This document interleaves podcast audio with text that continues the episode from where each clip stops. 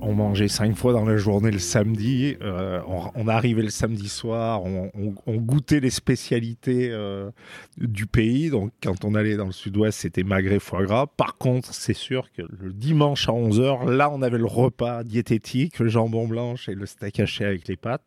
S'il pleuvait, les avants disaient on va pas courir beaucoup, donc vous pouvez amener du vin rouge. Vous reconnaissez cette voix? C'est celle d'un grand personnage du rugby français. Je suis Johan Zuckmeyer et vous écoutez La Cravate, le podcast rugby où on prend le temps de discuter avec des personnalités extraordinaires. C'est un peu une bulle intemporelle où on s'autorise à échanger sur leur parcours unique parsemé de réussites et parfois d'énormes coups durs. Durant son enfance au Dromoise, mon invité baigne dans l'univers du tennis. Alors classé parmi les meilleurs joueurs français dans sa catégorie, il s'essaie en parallèle à l'athlétisme ainsi qu'au rugby chez les damiers de l'US Roman Péage. Très doué dans ce domaine, il intègre l'équipe première du club dès 17 ans où ses qualités de vitesse et de puissance attirent l'attention des grosses écuries du championnat. Il rejoint alors l'AS Montferrand en 1988 et commence peu après à écrire une magnifique histoire avec le 15 de France. Des nombreux faits d'armes qui ont jalonné ses 69 sélections, on pourrait par exemple citer l'essai du siècle qu'il a conclu en 1991 ou l'essai du bout du monde dont il fut à l'origine trois ans plus tard. En 1997, dans une France alors peu incline au professionnalisme, il décide de quitter l'Auvergne après 9 belles saisons et traverse la Manche pour s'engager avec Gloucester.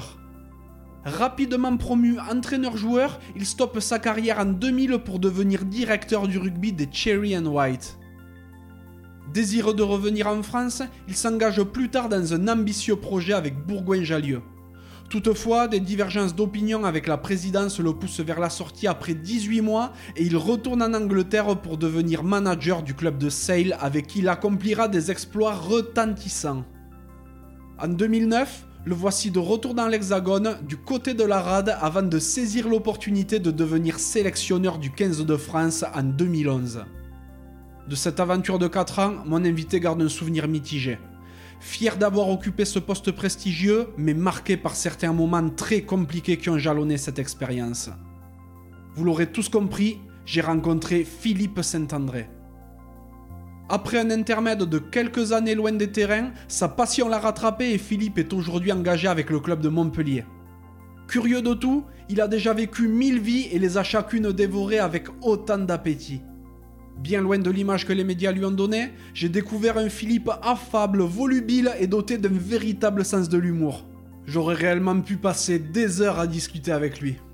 Si ce podcast vous plaît, n'hésitez pas à le noter 5 sur 5 sur Apple Podcasts, Spotify ou la plateforme de votre choix, à laisser un commentaire sympa et à le partager autour de vous.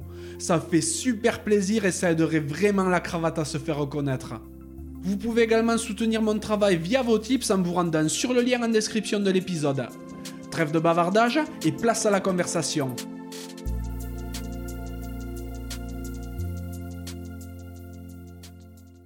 Bonjour Philippe. Bonjour. Comment vas-tu? Super, très bien. Bon, top. Je suis trop content de venir te rendre visite. Merci de me recevoir aujourd'hui. On est à Montpellier, un peu dans le cœur du réacteur du MHR, vu qu'on est au GGL Stadium plus précisément à la brasserie, donc il y aura peut-être quelques petits bruits de temps en temps autour de nous. C'est chouette de réussir à se voir, d'autant qu'il y a un petit moment qu'on échange, hein, et entre tes obligations professionnelles et le fait que je sois assez loin de Montpellier, ben, c'était pas super évident de, de se croiser jusqu'à maintenant, mais c'est chose faite, donc c'est génial. C'est vrai qu'on connaît tous Philippe, le brillant joueur sous les couleurs de l'ASM, plus de Gloucester, mais bien entendu, on te connaît aussi, et peut-être surtout en tant que capitaine du 15 de France, mais on connaît également PSA, l'entraîneur, le manager et le sélectionneur, et bien entendu, on va parler de tout ça au cours de notre échange, si tu veux bien. Avec plaisir. Ah bon, c'est top, on a de la chance, donc euh, avant toute chose, j'aimerais savoir de quoi rêvait le petit Philippe ce que je rêvais, euh, ben parce que euh, je suis né à, Romans sur Isère, mais qui est dans la Drôme. Ben, je rêvais de jouer en équipe première pour les Damiers. C'était l'équipe de, l'USRP, Union Sportive Romanaise et Péageoise. Bon, le club n'existe plus parce que maintenant c'est le VRDR, parce qu'il y a eu un, rapprochement avec les clubs de Valence et la Voulte, etc. Mais voilà. Donc, euh, quand j'étais petit, bon enfant turbulent qui faisait beaucoup de sport, du judo, du tennis et de l'athlétisme et puis du rugby où j'ai commencé à l'âge de, de 5 ans et apparemment, c'est mes parents qui, me l'ont raconté plusieurs fois, on allait voir les matchs de première division parce qu'à l'époque, les Romanais avec un maillot à damier euh, jouaient en première division et je courais, j'étais dans l'ambu à la fin des matchs et je disais, ben moi un jour, euh, je serai avec ce maillot et je serai sur le terrain. Et, et à l'âge de 17 ans, apparemment, j'ai commencé à réaliser mon premier rêve. C'est génial. Et ton papa jouait? Euh, Mon papa était pousse-caillou, c'était un footballeur. Ma mère, euh, elle était éducatrice de tennis, euh, donc j'ai bon, été élevé euh, dans le sport. Mon, mon père était président d'un club de tennis à la Chapelle en Vercors, donc euh, à, à 1000 mètres d'altitude. Ma mère euh, s'occupait de l'école de tennis de Romans. Donc c'est pour ça aussi que j'ai beaucoup joué au tennis jusqu'à 14-15 ans, où j'ai été de 6 à 14, 15 à 14 Ah ans. oui. Ouais, j'ai fait, j'ai eu la chance, voilà, euh, d'être dans les 3-4 meilleurs français. À un moment donné, on m'a proposé un sport-études et mes parents ont eu l'intelligence de me dire, euh, tu veux euh, continuer euh, et faire que du tennis. Et je prenais trop mon pied avec mes potes euh, au rugby le mercredi, le samedi, à chanter dans le bus, à, à, plaquer, à, jouer. Et donc j'ai dit non, non, euh, je vais continuer euh, le rugby et essayer de faire un petit peu des études. Et, j'ai refusé voilà, un sport-études tennis à l'âge de, 15 à l'âge de 15 ans. D'accord. Tu parles d'études, tu faisais quoi? Tu étais au lycée classique? Ouais, j'étais au lycée, j'étais au lycée classique, mais bon après comme tout jeune qui faisait du sport, je me suis dit je veux faire prof de gym, donc je voulais avoir un bac pour aller après faire, euh, ça s'appelait euh, l'UFRAPS à l'époque, maintenant je sais pas comment ça s'appelle, et, donc euh, j'ai voilà j'ai fait mes, études jusqu'au baccalauréat à Romans, j'ai commencé à jouer voilà en première division à 17 ans, donc je devais être, j'étais en première ou en terminale. Et puis après, je suis parti euh, faire mes études, euh, mes études à Grenoble, tout en jouant euh, à Romans. Et bon, après, voilà, c'était l'époque. la télé était en noir et blanc, donc il n'y avait pas d'autoroute entre, entre, entre Romans et Grenoble. Donc c'était les petites routes, pour ceux qui connaissent. On passait par Tulin, on passait par Vinay, on passait par Saint-Marcelin. Et donc on- à l'époque, on, on- je descendais le mardi et le jeudi m'entraîner. euh, et, puis on jouait, on jouait, euh, voilà, on jouait les matchs de première division. euh, ben, je suis allé à Tarbes, le Boucau, Laurent Sainte-Marie, qui a été un de mes premiers matchs, euh, euh, Mont-de-Marsan, euh, euh, où j'ai joué en face de, joueurs incroyables euh, dès l'âge de 17 ans. Tout à fait. Mais c'est vrai qu'à l'époque, c'était le très haut niveau, quoi. Enfin oui, le très haut niveau, bon, dans, un rugby qui était différent, dans un, dans un rugby qui était, qui était champêtre. Donc bon, à euh, l'époque, on gagnait à domicile. Euh, puis bon, à, à l'extérieur, c'était la découverte. On partait, on partait en bus le samedi matin. et puis c'était encore à l'époque, voilà, il y avait des docteurs, mais il y avait des fermiers, il y avait des, euh, il y avait toute la population des étudiants. Je me souviens que les, les chasseurs amenaient le casse-croûte. on mangeait cinq fois dans la journée le samedi. Euh, on, on arrivait le samedi soir, on, on- on goûtait les spécialités euh, du pays. Donc quand on allait dans le sud-ouest, c'était magret foie gras. Par contre, c'est sûr que le, le dimanche à 11h, là, on avait le repas diététique, le jambon blanche et le steak haché avec les pâtes. S'il pleuvait, les avants disaient on va pas courir beaucoup, donc vous pouvez amener du vin rouge. si jamais euh, il y avait de bonnes conditions, euh, c'était que de l'eau. Mais bon, on avait un repas diététique dans la semaine qui était la veille, qui était le jour du match. Et puis voilà, les matchs, les retours en bus. À l'époque, c'était les bus couchettes. Pour ceux qu'on connu, qu'on connu on toutes les équipes s'arrêtaient à, à No- chez Noé, à Noé Ah bah oui, chez Alex. chez Alex à Noé où tu retrouvais euh, des équipes et c'était c'était une troisième mi- mi-temps gigantesque avec avec avec des fois 8 10 équipes qui s'arrêtaient au même moment. Ah, c'est magnifique. hein. Tu restes à l'USRP jusqu'à 21 ans. Et en 88, tu pars à la SM. Donc euh, déjà, pourquoi la SM Quel est le projet derrière tout ça? Alors c'est un peu c'est un peu étonnant euh, euh, alors l'histoire elle est que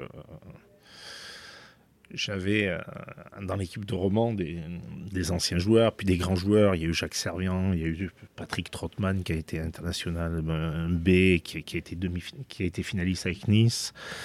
Et j'avais un, joueur qui s'appelle Patrick Maire, qui était un pilier, qui avait fait France à prime, mais qui avait eu à des moments des sollicitations à Toulon, à Béziers, etc. Il n'était jamais parti de Roman. Et un, soir, dans une troisième mi-temps, il me dit Mais toi, Philippe, t'as rien à faire avec nous. Euh, fais pas la même connerie que moi. Euh, faut pas vivre. Euh, voilà. Et, d'être frustré toute sa vie si tu as des opportunités. Euh, il me dit, il me dit voilà, je pense que tu, devrais, tu devrais aller ailleurs. Et puis, c'était à l'époque, c'était deux poules de 12, donc c'était deux poules de 12 élites. Et on n'avait pas gagné beaucoup, beaucoup de matchs, mais on était donc dans cette poule élite avec Clermont-Ferrand, avec euh, Grenoble, avec plein des. Et j'avais eu la chance quand même de marquer, euh, je crois, 80% des essais de l'équipe. Et donc j'avais fini troisième meilleur marqueur du championnat.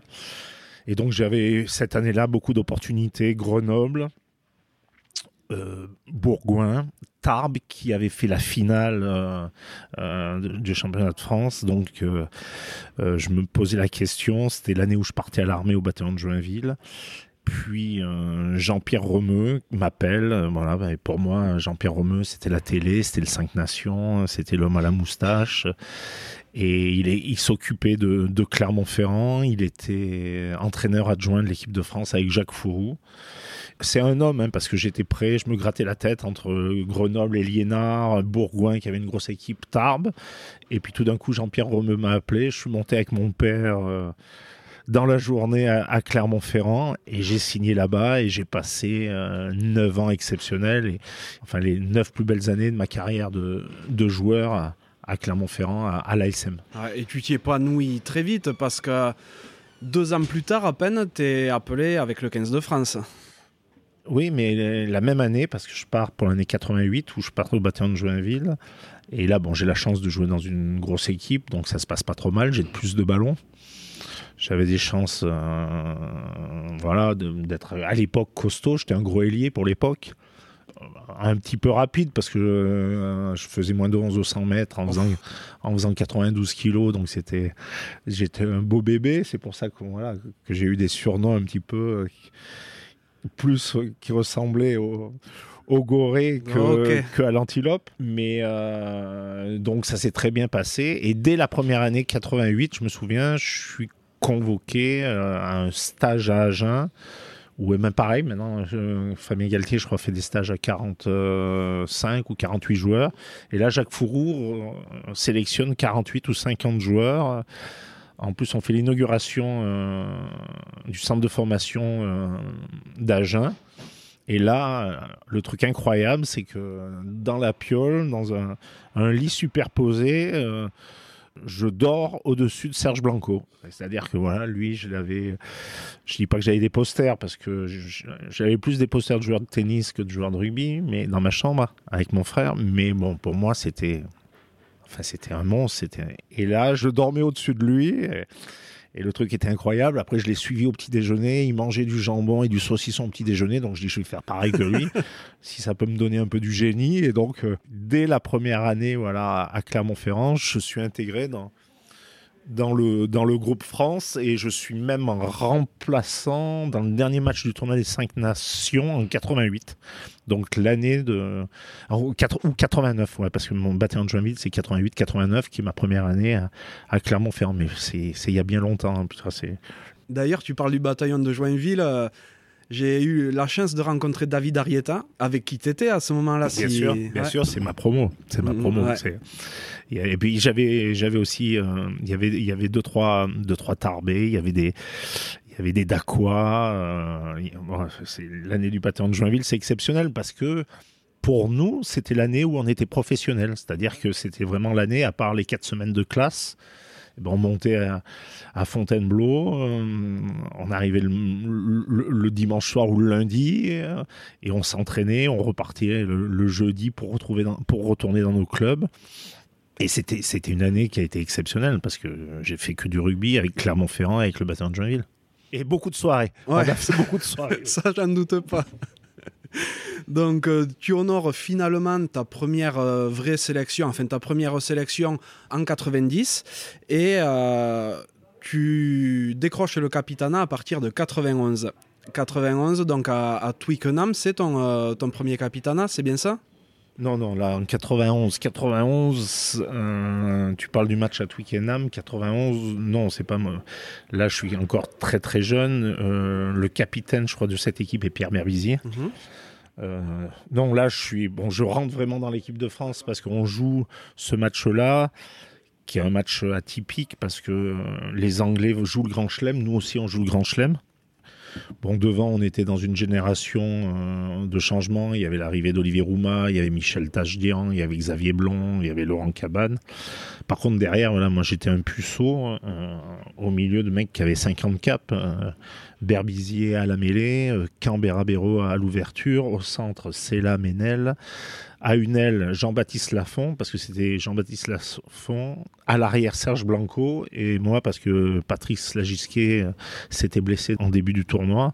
Donc tous les mecs, ils avaient, ils avaient 50 caps et plus, et moi, voilà, j'étais, j'étais un jeune avec euh, 3-4 sélections. J'avais eu une sélection contre la Roumanie, j'avais eu de la sélection en Australie en 90, on gagne le troisième test, où j'avais été titulaire plus euh, je crois quelques matchs contre les Blacks au mois de de novembre mais euh, voilà c'est vraiment mon premier tournoi et on finit par cette défaite euh, à Twickenham 21-19 euh, mais les Anglais se souviennent de voilà de, cet essai euh, qui part de derrière les poteaux qui a été élu je crois l'essai du, siècle à Twickenham. Exactement. C'est du siècle duquel tu es à la conclusion. Parce que c'est quand même toi qui le marque au final. ouais mais après hein, j'ai plus qu'à attraper la gonfle et à courir 15 mètres mais Oui, il fallait faire les Bon, 100 après- mètres qu'il y avait avant. Après, je me suis dit quand même, voilà, là, si je fais en avant, si je dégueule le ballon, euh, la carrière, elle est terminée. c'est clair. Mais donc, non, mais après, c'est. Et c'est marrant parce que. euh, À chaque, chaque année où il y a France-Angleterre, euh, tu revois cet essai en boucle et tout. Et, et moi qui après voilà qui, qui ai fini ma carrière en Angleterre, qui a entraîné, euh, je suis resté pratiquement 10 ans en Angleterre, cet essai a, a, a- marqué a, a marqué Twickenham, mais bon, euh, c'est dommage qu'à l'époque l'essai n'était pas à 5 points parce qu'on perd 21-19, il passe 7 pénalités, nous on marque 3 essais, mais à l'époque l'essai était à 4 points. Et donc on on finit second ce tournoi des cinq nations parce qu'à l'époque l'Italie n'avait pas reçu le Bristol d'invitation. Mais c'est des très très bons souvenirs, surtout qu'après, hein, bon, c'était encore un rugby où les clubs te libéraient. Euh, après, je crois que je pars avec Philippe Sella, euh, jouer avec les, les Barbarians sud-africains en Afrique du Sud. Donc, euh, et puis j'avais fait aussi le tournoi à 7 à Hong Kong. Donc à l'époque, tu pouvais jouer en club, jouer en équipe de France, et puis tu, tu pouvais partir des fois, voilà, faire des choses un petit peu euh, irréelles qui n'existent plus. Hélas, maintenant, dans, dans notre rugby professionnel. Ouais, c'est énorme. Et la même année, tu participes à ta première Coupe du Monde aussi. Parce que 91, c'est la deuxième Coupe du Monde de l'histoire et la première pour toi. Ouais, tout à fait. Alors après, c'est c'est étonnant parce que bon, euh, j'ai des clichés bien sûr parce qu'on fait ce premier match, euh, on fait l'inauguration de l'Esdiguière à Béziers, c'est l'ouverture de ce stade magnifique et on joue la Roumanie qu'on gagne. Après, on gagne les Fidjiens à, Grenoble. Et après, on, joue le Canada à Agen. Donc euh, voilà, j'ai la chance d'être d'être titulaire euh, lors, de, lors des trois matchs. Et après, il y a le, quart de finale euh, au Parc des Princes contre les Anglais encore, qui était voilà, qui avait une grosse génération, là, euh, Hackford, euh, Will Carling, etc. Mais moi, je me souviens, bon, moi, parce que j'étais encore jeune, en 91, alors maintenant je suis un vieux con, mais et à l'époque, bon, ça existe toujours. On avait les photos euh, officielles de l'équipe de France, les cartes postales et tout. Donc j'avais tous mes potes. euh, Puis j'avais commencé à monter une boîte à Clermont-Ferrand sur le sponsoring. Donc j'avais peut-être 200 enveloppes à envoyer. Mais pour moi, euh, il fallait que je l'envoie en dehors de France. Donc je me suis dit, de toute façon, les cartes finales à domicile, on va tordre les Anglais. Et puis euh, la demi-finale, elle est à Twickenham. Et puis, et puis le. Et puis ça s'est arrêté euh, sur un match bizarre, euh, violent, euh, au Parc des Princes, euh, en quart de finale euh, de cette Coupe du Monde. Ouais, bon, ça, ça a quand même été ta première qui a été aussi, euh, qui a été aussi un- une rampe de lancement pour toi. Bah, où ça a été une rampe de lancement, c'est que j'ai été titulaire donc avec cette génération-là, des, des Philippe Sella, des, des Serge Blanco, des Franck Ménel, etc. Et après, euh, j'ai été, comment ça s'appelle C'est peut-être sûrement pour ça que après Pierre Berbizier me met capitaine en 94, parce que euh, j'ai joué avec cette génération et après j'ai vu arriver euh, la génération euh, de, eh ben, de Jean-Luc Sadourny, d'Emile Tamac, de Fabien Galtier, d'Ako Seberi, de Delo, de Thierry Lacroix, etc.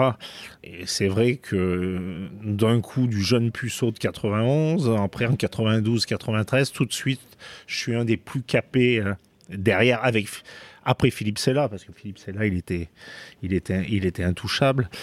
Mais euh, donc je deviens rapidement voilà un, des joueurs d'expérience de l'équipe de France parce qu'on a toute une génération qui euh, qui s'arrête.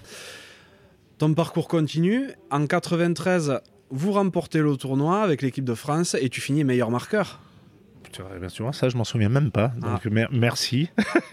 je m'en souviens même pas, non, mais oh, après, euh, c'est marrant parce que bon, le, tournoi des cinq nations était, était, quelque chose, une référence, mais moi je me souviens plus des tournées parce qu'à l'époque, c'était pas des tournées de 15 jours, on partait 6, 7 semaines en tournée, deux matchs par semaine, on avait le match le mercredi, le match le samedi, ça durait pendant 4 semaines, et puis après, tu avais les tests, enfin, donc moi je me souviens, voilà, la tournée en Australie en 90, 91, préparation fait aux États-Unis, 92, on doit être en en Argentine, 93 en Afrique du Sud, 94 euh, c'est en Nouvelle-Zélande avec euh, la, série de tests en Nouvelle-Zélande. Mais moi j'ai vraiment un souvenir de ces tournées parce qu'on partait pendant six semaines, parce que un groupe de potes hein, euh, avec voilà, les Cabanes, les, les Roumas, les Olivier Merle, les, les Califano, les, les les Mylène Tamac, Sadourny, c'est là, enfin. Et ce qu'on pouvait rire, on rigolait, on jouait, on s'affûtait parce que comme ça tournait pendant six semaines et que Pierre Berbizier était déjà un précurseur sur, sur la discipline, sur l'hygiène de vie, sur la préparation physique, euh, je me souviens, Olivier Merle, euh, il faisait, il faisait un, il, faisait, il faisait un trou dans sa ceinture toutes les semaines, un nouveau trou, parce que il arrivait des fois à 142 kilos, il finissait la tournée à 125 ou à 128 kilos. Mais bon, parce que on avait une préparation pendant six semaines, on s'entraînait tous les jours, on jouait deux fois par semaine. À l'époque déjà, Berbizier nous interdisait le fromage, le fromage à la fin des repas. Donc ces six semaines-là, on, on, les vivait euh, comme une équipe pro et c'était et c'était l'équipe de France. Ça changeait des 5 repas par jour à, à Romans. Tout à fait. Donc en 94, euh, on n'a pas parlé de la SM pour l'instant, mais cette année-là, vous arrivez en finale du championnat de France contre le Stade Toulousain. Malheureusement, vous la perdez et euh, on reviendra dessus, mais ça demeure ta seule finale avec, euh, avec Clermont. Comment tu as vécu cette période-là et comment tu as vécu cette finale en particulier? Ouais, parce que je pense qu'on perd en demi-finale une ou deux fois. Bah, c'est un des, en tant que joueur, c'est un des plus gros regrets de, ma carrière parce que sur 94, on était loin d'être favori. On gagne à Lyon les Toulonnais qui étaient archi favoris. En demi-finale, on joue les Mammouths grenoblois où ils avaient un pack qui faisait une tonne déjà. Et on les gagne par un rugby voilà, de mouvement où on joue, on prend, on joue les touches rapides, on, enfin, on, met du rythme et on gagne ce match-là. on rentre on est allé en bus, on rentre avec le train, le train des supporters. Donc euh, déjà, ça avait été exceptionnel. Euh, la gare à Clermont, tout le monde nous attendait.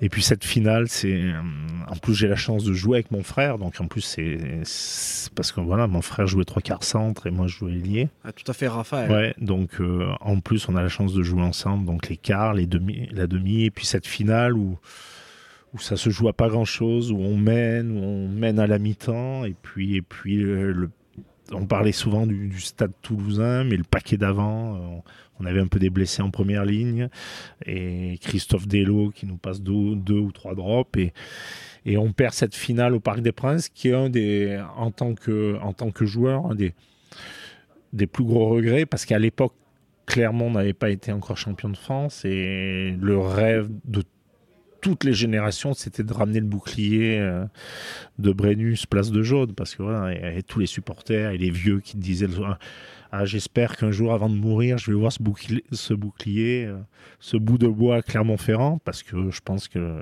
cette ville, c'est une ville de rugby, un public qui aime son équipe, qui est derrière elle depuis ils en ont eu, mais ce qui est incroyable, c'est que le premier qu'ils ont eu, euh, moi j'étais entraîneur en face et en demi-finale à, Saint-Étienne, où ça a été élu peut-être la plus belle demi-finale.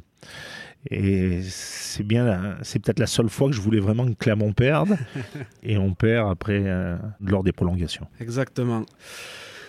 Bon, 94, même si euh, vous perdez en finale, ça reste une belle saison pour toi parce que tu pars après, comme tu le dis, en tournée en Nouvelle-Zélande. Tu es capitaine et vous remportez cette tournée.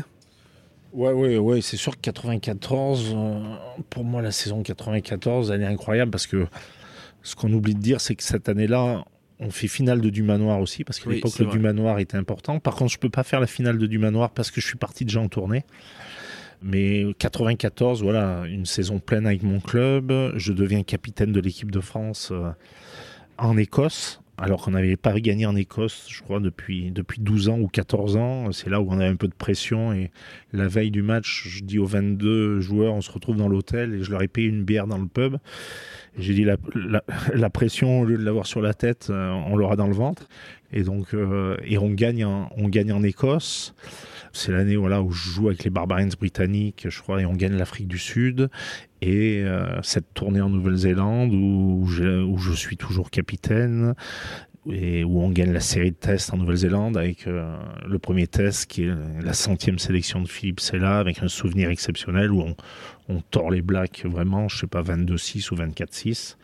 Et puis le deuxième test, où, dans la douleur, et puis cette relance du, bout du monde avec, avec, euh, avec cet essai exceptionnel où là vraiment, voilà, quand on parlait de French Flair, alors je sais pas si c'est une légende ou pas, mais là, il, y, a un talonneur qui passe de mine mêlée, il y a Abdelatif Benazi qui fait une, passe en flotte, on dit, mais une passe après contact incroyable, une Chistera, Yann Delay, Ntama, Cabane, et puis cet essai où Akoseberi va pour marquer, mais il fait une offrande à, Jean-Luc Sadourny et, on tord les Blacks deux fois d'affilée en, Nouvelle-Zélande. C'est le début de John Alemou, c'est le dernier match de John Kirwan.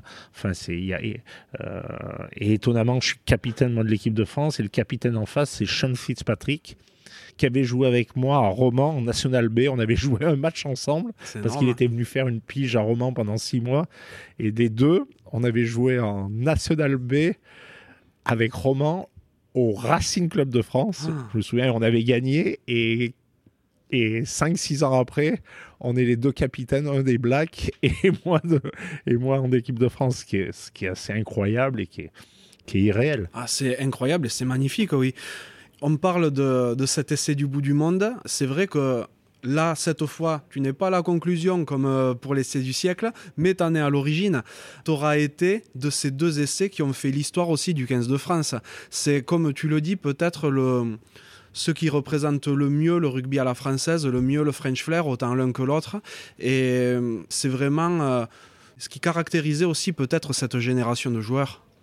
Ouais, mais après, c'est un petit peu incroyable parce que cet essai, comme je suis capitaine, euh, on est mené, je crois, de, de 4 points. Et je dis donc à Jean-Luc Sadourny et à Emile Tamac, parce qu'on avait la, on, était un trio et Pierre Berbizier, je crois, nous a sélectionné, je sais pas, une trentaine de fois ensemble. Donc on, avait des automatismes.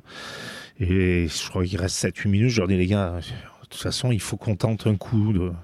On va avoir un ou deux ballons de relance. Il faut qu'on tente un coup parce que parce que euh, on, s'en fout de perdre de 10 points, mais de perdre de 4 points, il faut. Et, les Néo-Zélandais se dépossèdent du ballon et Jean-Luc Sadourny récupère le ballon, il met un shoot. Bon, il avait un jeu au pied de qualité, mais il trouve une touche au 50. Et là, je, lui mets une branlée. Je lui dis Jean-Luc, euh, je vous dis qu'il faut qu'on contre-attaque et tout. Et il me dit Ouais, mais bon, j'étais en sous-nombre et tout. Et deux minutes après, c'est moi qui récupère le ballon. Alors j'avais un moins bon jeu au pied que Jean-Luc Sadourny parce que j'avais deux Twingo à la place des pieds.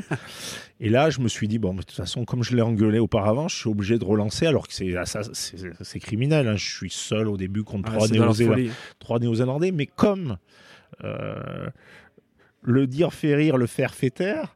Mais comme j'avais dit à Jean-Luc euh, et à Émile, il faut contre-attaquer. Donc là, je me dis, de toute façon, eh ben, si je me fais pesquer, on, perdra 10 points, mais on aura tenté. Et puis voilà, un ou deux plaquages cassés. Et puis, et puis après, voilà, une magie incroyable, une osmose incroyable, un rugby de désordre avec tous les acteurs qui font le, geste juste au bon moment. Et, et cette victoire incroyable, voilà, incroyable, qui reste, alors là, en tant que joueur, en tant que capitaine, un de mes meilleurs souvenirs en tant que joueur. Oui, donc euh, cette tournée-là qui accouche d'un résultat fantastique. En 95, tu es à nouveau meilleur marqueur du tournoi et euh, tu disputes ta deuxième Coupe du Monde où euh, cette fois tu es capitaine. Vous arrivez en demi-finale et tout le monde se souvient bien entendu de ce fameux match contre l'Afrique du Sud qui, pour beaucoup, restera le, plus grand hold-up de l'histoire du rugby. Toi, tu l'as vécu de l'intérieur, tout ça. Qu'est-ce que tu retiens de cette Coupe du Monde? Bah, Ce qui est terrible, c'est que vraiment, nous, là, en 95, on y va vraiment pour, pour la gagner. Alors pourquoi? Parce que déjà, on avait un paquet. La, muscu n'existait pas, mais on avait un paquet surhumain. Hein. On avait. Quand tu as. Me euh, Merle, euh, Rouma, euh, Brouzé en seconde ligne, avec Abdelatif Benazi en troisième lignelle, avec Cabane et, ou Benetton ou Marc Cessillon, etc. Enfin, on avait un paquet d'avant incroyable. Et puis derrière, bon, il y avait, il y avait du talent, il y avait de l'expérience avec Philippe Sella. Donc on y va vraiment pour gagner cette Coupe du Monde, surtout voilà, en 94, on gagne la série en Nouvelle-Zélande. En 93, on gagne la série en Afrique du Sud. En 92, on gagne la série en Argentine.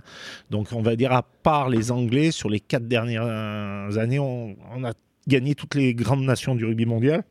Donc, on y va vraiment pour la gagner. C'est vrai qu'en demi-finale, euh, moi qui étais capitaine, surtout ce que je me souviens, c'est que bon, les conditions climatiques apocalyptiques et l'arbitre euh, retarde le match une fois, deux fois. Et la troisième fois, à un moment donné, il dit je vais, je risque d'annuler le match, voilà. Mhm. Et là, euh, les Sud-Africains regardent euh, les règles, et si jamais le match n'a pas lieu, c'est nous qui allons en finale de la Coupe du Monde. Pourquoi? Parce que les Sud-Africains avaient pris un carton rouge en match de poule contre les Samoa. Voilà, il y avait une, gare, une bagarre, et je crois leur talonneur, c'était. Et donc là, ils ont dit non, non, ah bah on est obligé de jouer. Et donc, je me souviens des personnes qui bailaient le terrain pour enlever la flotte et tout. Alors après, voilà, le match, on va pas revenir. Hein. on a un ou deux essais refusés. Eux, un troisième ligne, le pauvre qui est décédé, qui, dans son livre, avant de mourir, dit qu'il a jamais aplati. Et puis, et puis, et puis, il y a ces dernières mêlées à la fin du match où on les emporte. Euh, mêlées écroulées une fois, deux fois, trois fois, quatre fois. Bon. Puis on sentait que de toute façon, euh, l'essai de pénalité n'allait jamais arriver. Donc, euh, et sincèrement, c'était voilà. J'ai en plus après en image cette détresse dans les vestiaires parce qu'on savait que nous c'était la fin d'une génération, qu'on était pas mal, on n'allait pas arriver en 80 à la Coupe du Monde 99. Et ce cette sensation, parce qu'on gagne les Anglais pour la troisième place, mais cette sensation finale où on est derrière les poteaux et je me souviens, voilà, il y a la moitié des mecs qui pleurent parce que les mecs, ils avaient l'impression qu'on aurait dû être sur le terrain et non pas euh, derrière les poteaux à regarder cette finale. Après, voilà, il faut il faut jamais vivre de nostalgie, de frustration, de jalousie, d'aigreur. Donc euh, moi j'ai tout de suite tourné la page et bravo après à l'Afrique du Sud, ça a été très très grand pour le pays de gagner les Néo-Zélandais, mais c'est vrai que cette demi-finale reste reste gravée en nous. C'est dingue, j'ai l'impression que ça, ça arrive qu'à la France. C'est-à-dire qu'en 95, il fallait que ce soit les Sudaf qui gagnent euh, chez eux. En 2011, il faut que ce soit les All Blacks qui gagnent chez eux. Et à chaque fois, c'est au détriment de la France. C'est quand même incroyable. Ouais, et puis quand on l'organise en France, euh, on perd le match d'ouverture ou on perd des matchs en, demi-finale. Mais euh, bon, après, après, de notre côté, le rugby maintenant a bien évolué, les règles sont plus claires, euh, il y a l'arbitrage vidéo. J'ai envie de dire que c'est beaucoup mieux arbitré, beaucoup plus clair que qu'auparavant, où c'est vrai qu'auparavant, des fois, dans un ruck, euh, l'arbitre pouvait donner une pénalité des deux côtés. Mmh. Donc, Ouais, euh, c'est sûr. c'est vrai que l'appréciation de l'arbitre à l'époque était beaucoup plus importante que maintenant. Et la pression autour de tout aussi peut- faisait peut-être. euh, Après la pression, sincèrement, euh, maintenant avec les réseaux sociaux, les Ouais. les, les médias, le- que le rugby est de plus en plus médiatique, je pense que non, les joueurs ont plus de pression maintenant qu'on en avait auparavant. hein. La, la pression qu'on avait, c'était de se régaler sur le terrain, de faire des bons matchs, euh, et, et après de. Si on était bon en première, deuxième mi-temps, de toute façon, la troisième, on était toujours excellent. Je ne doute pas. C'est vrai que tu expliques que cette Coupe du Monde signe la, signe la fin d'une génération, donc notamment Philippe Sella qui vit sa dernière sélection contre l'Angle- euh, contre l'Afrique du Sud en 95. Contre l'Angleterre, je oui, crois, qui contre- la troisième Ouais, place. ouais, ouais, tout à fait, pour la troisième place. Mais toi, par contre, tu décides de continuer avec l'équipe de France, avec qui tu restes jusqu'en 97. Et euh, moi, ce qui m'étonne, c'est que tu es un peu, comme on dit, le cul entre deux chaises. Tu t'arrêtes vraiment entre deux Coupes du Monde. Ouais, mais bon, alors après 95, euh, on continue avec la victoire contre les Néo-Zélandais. Donc je suis un capitaine qui gagne les Blacks trois fois d'affilée. Ouais, Parce qu'on les hein. gagne à Toulouse. Après, on les perd, on, on les perd, à euh, on les perd au Parc des Princes. Et après, euh, je pars moi en Angleterre finir, finir ma carrière. On me rappelle pour une coupe latine, voilà, vers chez toi, à Tarbes, Lourdes, je crois. Et, et puis, euh, on joue après l'Afrique du Sud, où là, voilà, on, perd de peu à Lyon et puis on se fait exploser au, au Parc des Princes. Et là, sur ce match-là, je me déchire le quadriceps sur 7 ou 8 cm. Et sur le tournoi d'après, donc ça doit être 98, Joe Mazzo m'appelle et je lui dis Joe, je suis, je suis cassé, euh, voilà, j'étais plus à 100% et, et donc euh, j'arrête, j'arrête au milieu de la Coupe du Monde, mais parce que bon, je me suis régalé, j'ai, voilà, j'ai ma première convocation en 88, euh, la dernière en 97, donc ça fait quand même pas mal d'années et puis après j'étais, la tête voulait encore, mais mais le corps avait du mal à suivre. D'accord, bon, après, euh, c'est vrai que quand tu regardes un petit peu en arrière, ta carrière en bleu, c'est quand même 69 sélections, 34 capitanats, 32 essais. Donc le total est, euh, est- donne le vertige quand même, c'est incroyable. Et il faut dire que tu que 30 ans quand tu prends ta retraite internationale. C'est Ouais, jeune. C'est jeune, mais bon, c'est jeune, mais il y en a qui ont dit qu'on a été une, génération sacrifiée. Moi, j'ai trouvé qu'on a été, on a eu une chance exceptionnelle parce que moi, j'ai connu le rugby amateur complètement. J'ai joué à Romans en première division, mais c'était amateur, en deux entraînements par semaine. J'ai connu le rugby semi-professionnel et à Clermont-Ferrand, etc. Et j'ai fini ma carrière en Angleterre à Gloucester et j'ai fini professionnel de rugby. Donc, je peux parler de tout parce que j'ai, on va dire, j'ai une richesse intellectuelle sur le sur notre sport parce que j'ai vu les les trois rugby. Et après, voilà, il faut pas être nostalgique. Il y avait des super trucs avant. Il y en a dans le rugby amateur, dans le rugby semi-pro aussi, et dans le rugby pro. Et c'est complètement différent. Et c'est une vie différente. Et c'est un sport différent qui a évolué parce qu'on est un sport intelligent et que la règle évolue par rapport à, la par rapport au physique et à la technique des joueurs et l'évolution des joueurs. Mais voilà, donc j'ai eu la chance de de connaître en tant que joueur ces trois rugby. Et c'est vrai qu'on en a très peu parlé, hein, mais euh, donc pendant toute, toute ta carrière internationale, tu joues à, à Clermont-Ferrand. Vous étiez tout le temps placé, jamais gagnant. Comment t'expliques ce manque de réussite à Clermont? Après nous, sur, sur ces années-là, euh, c'est un secret de polichinelle que Michelin mettait moins de moyens qu'au- qu'auparavant.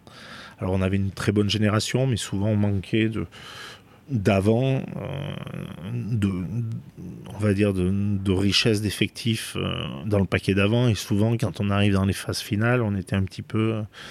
nous, dès qu'on avait deux ou trois blessés, on était on était en difficulté euh, sur les fondamentaux, mais, après, voilà, moi j'ai passé 9 ans exceptionnels dans une ville exceptionnelle avec, un public, avec un club, euh, l'ASM, qui, était fantastique. Et, moi j'ai grandi en tant qu'homme et bien sûr en tant que, en tant que joueur, de, de joueur de rugby. Mais bon, euh, j'ai passé 9 ans exceptionnels. Voilà, il, manque, il manque juste un, titre, et ce titre de 94, mais j'ai rien à regretter. si je pouvais, je referais pareil. Ah, ben, quand, on, quand on voit ce qu'il y a dans le, dans le palmarès, euh, on se dit que tu aurais, tort de ne pas refaire la même chose. Donc en 97, après ta, juste avant ou juste après ta retraite internationale, tu décides de traverser la Manche, chose qui se faisait quand même très peu à l'époque.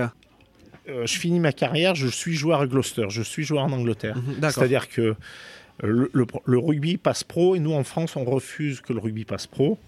Et donc c'est vrai qu'on est une génération, il y a Philippe Sella, il y a Laurent Cabane, il y a euh, Thierry Lacroix et, Olivier Rouma partent en Afrique du Sud, eux, mais on est une génération, on dit voilà, bon, le rugby est pro, mais nous en France, on, reste semi-pro, et donc on, part, on part en Angleterre. Alors c'est étonnant parce que j'avais des, j'avais des contacts avec Richmond, j'avais des contacts à l'époque aux Harlequins, les clubs londoniens. Et je suis allé à Gloucester, pourquoi? Parce que je suis allé au stade, voilà, le Shed, c'était la grange, mais un stade bouillant, un public, euh, les mecs qui jouaient à guichet fermé, vraiment une âme, un vrai club. Et donc, euh, je suis parti chez les Sherry and White, voilà, me, me mettre en danger. Euh, en plus, je m'étais fait opérer des, adducteurs. Euh, j'avais eu une pubalgie, donc pas mal de gens qui disaient que j'étais fini, etc. Donc c'était un moment aussi de, de me remettre en question. J'avais beaucoup d'affaires à, à parce qu'à l'époque, le rugby était amateur. Donc j'avais une, une, boîte de com, j'avais un bar, j'avais un bar-restaurant. Je, gère à peu près une centaine de personnes et j'ai tout arrêté. Et je me suis voilà, remis en danger. J'ai passé la Manche. Euh, j'avais pris espagnol première langue au bac, donc en anglais j'étais nul. Et je me suis remis en danger. Et ça a été voilà, une expérience énorme parce que voilà, j'ai rejoué pendant deux ans en retrouvant toutes mes qualités. J'ai rejoué en équipe de France. Puis dans ce, club-là, en parlant pas un mot d'anglais, deux ans après, j'étais directeur de rugby, je gérais le club, je gérais une centaine de personnes et, j'ai commencé ma carrière d'entraîneur. Donc j'ai envie de dire, voilà, c'est les aléas de la vie et, et je regrette rien. Et en plus, j'ai découvert ma femme et la maman de mes enfants. Donc voilà. Elle est anglaise? Elle est vénézuélienne, mais avec un passeport anglais. Et donc, on s'est connus à Cheltenham, qui est juste à côté de Gloucester. Et, depuis, voilà, on est, on est mariés et avec deux enfants. Donc voilà, rien n'était programmé. Je suis parti en Angleterre parce que ça a été un choix. Euh, voilà, nous on voulait connaître le rugby professionnel. La France ne voulait pas y aller. Et donc, on est une génération, on était en fin de carrière et, on a les feux, on est allé, on a dit on va chez les British, on va voir. Pourtant, on les haïssait parce qu'à l'époque, les, les crunch, c'était Brian Moore, etc. C'était chaud, c'était chaud, dur et chaud. Et puis voilà, j'ai découvert une autre vie, une autre façon de voir les choses, un rugby différent, des stades différents. C'est hyper motivant. Et puis tu, et puis tu, tu, te remets, tu te remets en question complètement parce que tu es avec des mecs et tu n'as pas envie de passer pour un charlot. T'expliques donc ce qui s'est euh, passé quand tu es arrivé à Gloucester. Il faut savoir quand même que même si tu es devenu directeur du rugby assez rapidement, tu as été entraîneur-joueur là-bas. Tout à fait, ouais. Tu étais français, tu parlais pas et tu pipais pas un mot d'anglais. Et au bout de quelques mois, tu te retrouves entraîneur-joueur. Ouais, je crois 18 euh, mois entraîneur-joueur. Bah d'abord, premièrement, la, meilleure des choses, c'est d'essayer d'abord de, montrer que tu es encore bon sur le terrain. Donc ça, c'était la première chose, parce que si tu veux être accepté dans un club, dans une équipe, devant un public, il faut... Et bon, j'ai eu la chance, euh, j'ai eu la chance le premier match euh, que je joue, qui est le premier match de championnat de la saison, contre, contre Bristol, qui était un, qui était un derby. Euh, à l'époque, Bristol avait l'image de l'équipe qui jouait beaucoup. Gloucester, un paquet d'avant, rude et tout, mais derrière, ils avaient l'habitude de pas se faire deux passes. Et bon, c'est un match qui est un peu euh, serré, et tout. Et puis j'ai la chance, voilà, de, euh, de marquer deux essais, dont un de 80 mètres. Et, et tout d'un coup, voilà, le Shed s'est commencé à chanter la Marseillaise et, et, et, puis voilà, ça, après, ça, ça s'est très très bien passé là-bas parce que voilà, souvent, euh, des clichés, euh, mon cliché d'entraîneur, c'est plutôt la défaite contre la Nouvelle-Zélande et les gens ont une image négative de moi. Euh, en Angleterre, sur le joueur à Gloucester, c'est le premier match, deux essais et on, gagne avec des essais de trois quarts et, la magie du rugby à la française, les, gens qui chantaient la Marseillaise dans les échauffements dès que je marquais un essai et tout. Et donc voilà, j'ai été joueur, après entraîneur-joueur, et puis après le rugby, vraiment, il y avait une évolution. Je voulais qu'on s'améliore sur la préparation physique, je voulais être exigeant avec les joueurs, mais j'étais pas sûr que j'étais capable euh, de donner en préparation physique ce que j'allais demander à mes joueurs. Donc c'est pour ça que j'ai préféré euh, arrêter et, de me concentrer sur mon rôle voilà, de directeur de rugby. Et, j'ai eu la chance, voilà, parce que c'est de la chance, parce que maintenant on voit, c'est très difficile de rentrer dans un staff, euh, souvent. Et là, moi j'ai eu la chance tout de suite d'être pratiquement le numéro un dans un club euh, anglais et d'avoir des bons petits résultats. On finit, je crois, deuxième du championnat la deuxième saison. On fait demi-finale de la Coupe d'Europe. Donc voilà, et j'ai commencé à prendre mon, mon rôle de, on va dire maintenant, c'est de manager ou manager sportif, etc. en Angleterre. D'accord. Donc c'est vrai que tu passes, comme tu le dis, trois saisons en tant que joueur en Angleterre, enfin à, Gloucester. Ensuite, donc tu restes jusqu'à Gloucester en 2002 et tu te rapproches de la source vu que ben, tu reviens dans le département où, où, tu as grandi, vu que tu pars entraîner Bourgoin. Tout ça, c'est à l'époque des Chabal, Nalé, Miou, des consorts. Et euh, on dit bien quand même que nul n'est prophète en son pays. donc, qu'est-ce qui te donne envie de retourner euh, là où tu as grandi? Bah disons parce que j'avais fait 5 ans à Gloucester, parce que c'était Tom Walkinshaw, le président, qui était un super président, hein, euh, le pauvre qui est décédé, qui a été le patron des Formule 1 Rose aussi. Et puis à un moment donné, voilà, j'entraîne à Gloucester avec Laurent Seigne, qui en plus qui a joué avec moi en équipe de France. Et puis la particularité, Patrick Sébastien qui cherchait un nouveau challenge et qui était proche de Laurent Seine, dit ouais, je vais être vice-président à Bourgoin, venez avec moi, etc. Moi, en plus, c'était le moment de me rapprocher de ma famille, euh, de mes amis. Voilà, je suis originaire de Romans, du Vercors, euh, euh, Bourgoin, les terres froides, etc. Enfin, c'est pas très loin. Et donc voilà, on part d'Angleterre où ma femme est enceinte et, on, je vais entraîner Bourgoin, mon fils né à Lyon et, et je deviens après c'est atypique à Bourgoin parce que j'étais directeur général donc j'étais le DG du club et en plus patron du sportif. donc j'avais mis euh, des structures en place comme la bodega, comme des euh, du réceptif qui, qui était encore toujours présent et encore quelques années on avait fait une salle de musculation, on avait changé les vestiaires, donc il y avait plein de plein de projets. Puis à l'époque, ce qu'il faut dire, c'est que Bourgoin était le seul club de la région en, top 14. Lyon était en D2, Grenoble en D2. Voilà, Valence, Romans, La Voulte, à l'époque, étaient des grands clubs, étaient en Fédéral 1, etc. Bourg-en-Bresse, Oyo était en D2. Et donc, euh, il y avait un club phare qui était Bourgoin. Et puis, bon, après, j'ai eu de la chance. Hein. je suis arrivé, une génération incroyable. Miou, Nalé, euh, Chabal, Pierre Rachi, euh, Benjamin Boyer, Péclier, et puis et puis et puis c'est pas fini. Dans les jeunes, il y, avait deux mecs inconnus qui s'appelaient Pascal Papé et Julien Bonner. Et en junior, il y avait un mec euh, qui s'appelait Florian Fritz. Et donc tout d'un coup, j'ai dit, on les a fait monter tout de suite. Et pendant 18 mois, on n'a pas perdu un match à domicile parce qu'on avait, voilà. Et en plus, avec, euh, avec des mecs du coin, avec, avec un état d'esprit incroyable je me suis régalé, mais bon, ça a duré que 18 mois. On s'est pas trop entendu avec Pierre Martinet sur pas mal de choses. Il m'a viré bizarrement sur un match de Coupe d'Europe contre Gloucester. Et là, euh, bon, il, m'a écarté. Et deux jours après, j'ai le président de Cell Sharks à Manchester qui m'appelle. Il était en vacances, je sais pas où. Il me dit Philippe, tu signes nulle part. Je veux te voir. Je veux que tu viennes à mon club. Et je suis reparti en Angleterre. Donc, c'est, j'ai jamais eu de plan de, carrière. Ça a toujours été euh, des choses qui se sont enchaînées ou des opportunités. Euh. Le président de Sale te contacte. Tu y vas? C'est improbable. Tu en es parti 18 euh, mois avant d'Angleterre, tu y reviens, et là, à Sale, tu construis tout, en fait. Ouais, alors après, c'est bizarre parce que pareil, je lui dis, mais pourquoi vous m'avez appelé? Il me dit, ah, parce que quand t'entraînais à Gloucester, on, perdait tout le temps contre toi. Et puis avec Bourgoin en Coupe d'Europe, on, on était allé gagner chez eux et on leur a mis 40 points à domicile. Et donc, il m'avait, il s'était dit, tiens, un jour, on travaillera ensemble. Et quand il a vu que j'étais, je me suis fait, parce que je me suis fait virer par, euh, par Martinet, bon, plus sur les idées, parce qu'on était premier du championnat avec Bourgoin. Mais bon, c'est des choses qui arrivent. Et donc, euh, et là, je pars à Sale.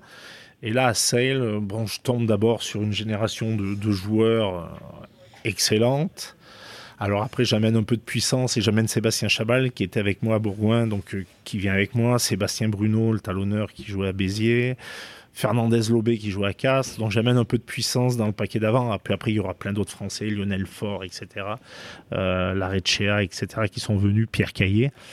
Et c'est vrai que bon, à Sale, euh, ben, ça se passe très bien parce que j'ai une génération euh, de qualité. Euh, j'ai un Jason Robinson qui est un joueur énorme que je mets capitaine et qui devient un leader fantastique, capitaine de l'équipe et qui devient capitaine de l'équipe d'Angleterre et qui voilà et puis là on commence à, se faire une notoriété on gagne la conférence européenne euh, à l'époque en finale contre Pau et puis et puis l'année d'après ou deux ans d'après on est champion d'Angleterre en, je sais pas, on gagne 80% des matchs. Euh, en, en demi-finale, on gagne les Wasps qui sont champions d'Angleterre, champions d'Europe. En finale, on joue Leicester qui est le favori parce que c'était le Stade Toulousain. Euh, euh, du rugby anglais, on leur met 40 points à, à Twickenham et on fait une saison, voilà, une saison où, euh, ben, où tout se passe bien, où j'ai une belle équipe bien équilibrée, une troisième ligne, Jason White, le capitaine de l'équipe d'Écosse, dans le côté fermé, Magnus Lund,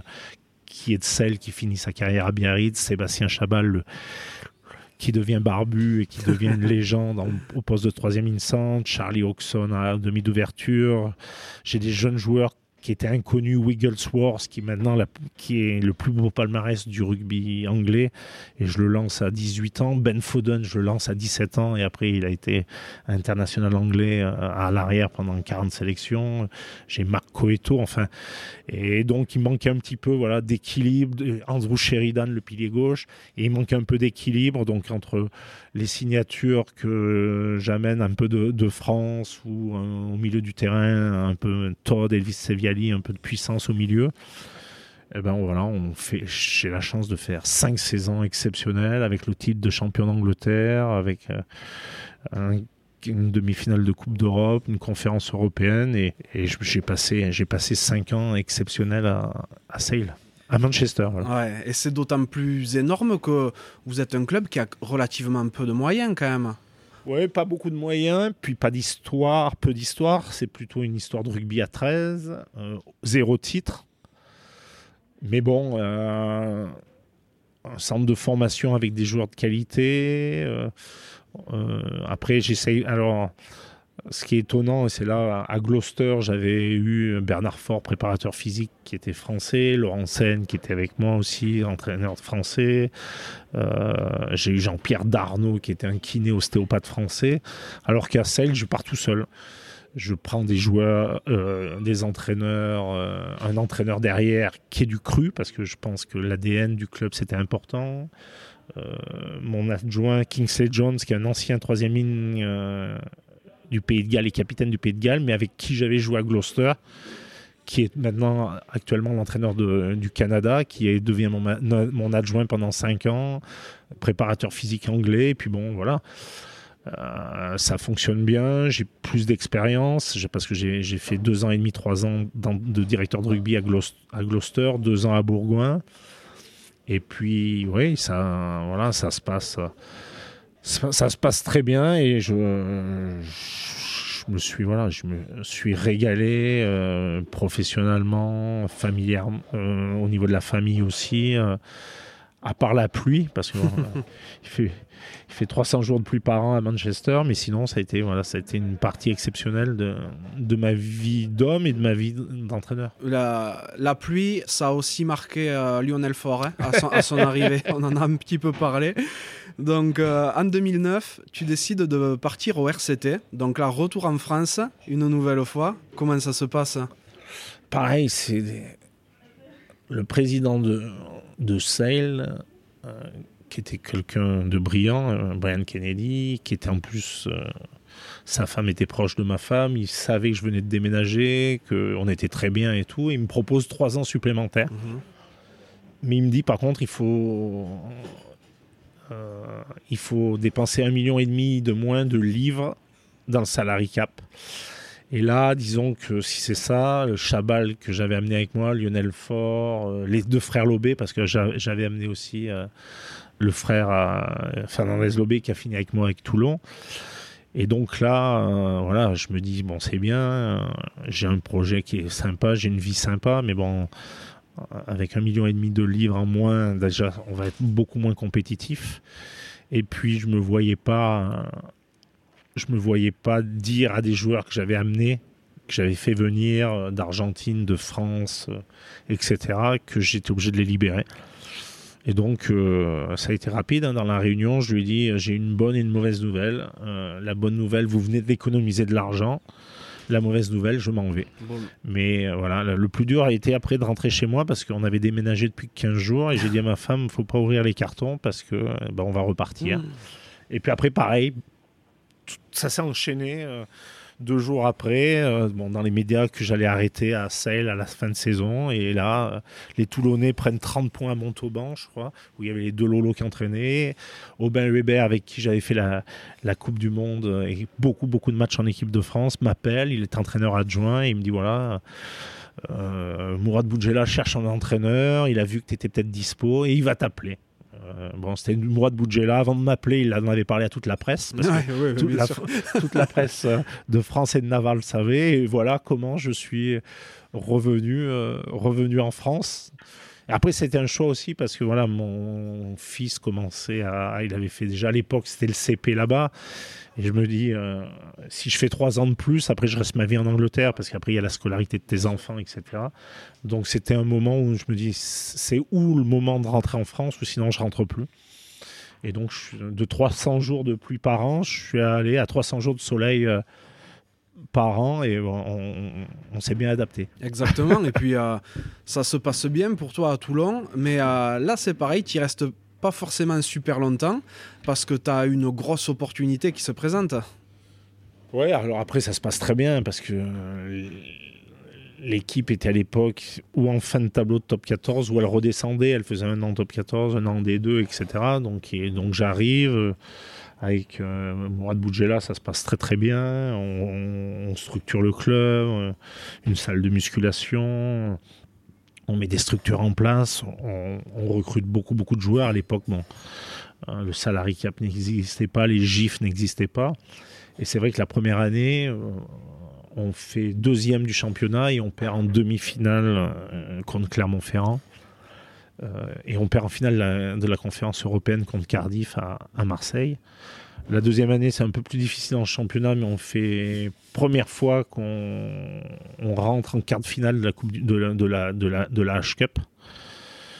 Et donc là, j'étais prêt à partir pour une troisième année avec un vrai projet. Euh, je signe Bota, je signe Matt Guito. Euh, et puis voilà, pareil, à un moment donné, j'ai Jean Duniac qui m'appelle. Il me dit Philippe, euh, j'aimerais te voir pour l'équipe de France. Je lui dis, mais on a le temps, on a 5-6 mois et tout. Et puis non, non, il me dit c'est tout de suite parce que je crois Guy avait refusé.